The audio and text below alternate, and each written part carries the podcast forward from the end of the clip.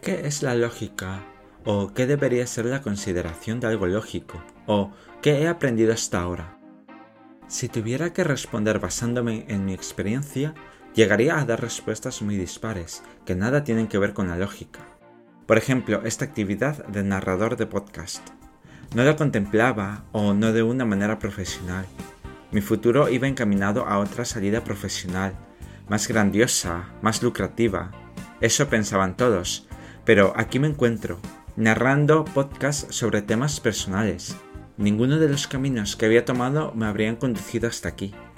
En el instituto no se me daba bien la, asignatura de lengua, y menos exponer cosas, y todo lo que tenía que ver con presentar redacciones y exposiciones era un suplicio. Después, para intentar alejarme un poco de esa rama de redacciones constantes, me decanté por un bachillerato más técnico. Y luego en la universidad por una carrera empresarial. Lo lógico sería estar trabajando en un área de empresa y no en lo que más me costaba sacar adelante.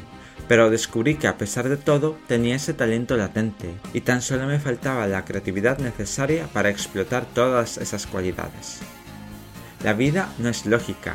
Un día le encuentras el sentido a algo destacable, pero al siguiente no encuentras el significado de lo común y te preguntas si eres empresario o creador de contenido.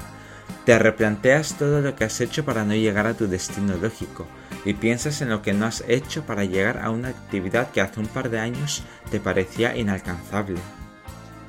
Esta canción habla de todas esas incoherencias que rodean la vida, que pensamos que es muy racional, porque como sabemos, el ser humano es muy racional.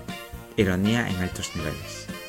Además, cuestiona si lo que hemos aprendido nos ha servido de algo, y sobre todo, si nos ha ayudado a saber quiénes somos. En mi caso, todavía me lo sigo preguntando. Espero encontrar la respuesta pronto. Mientras tanto, disfrutad de esta canción tanto como lo he hecho yo.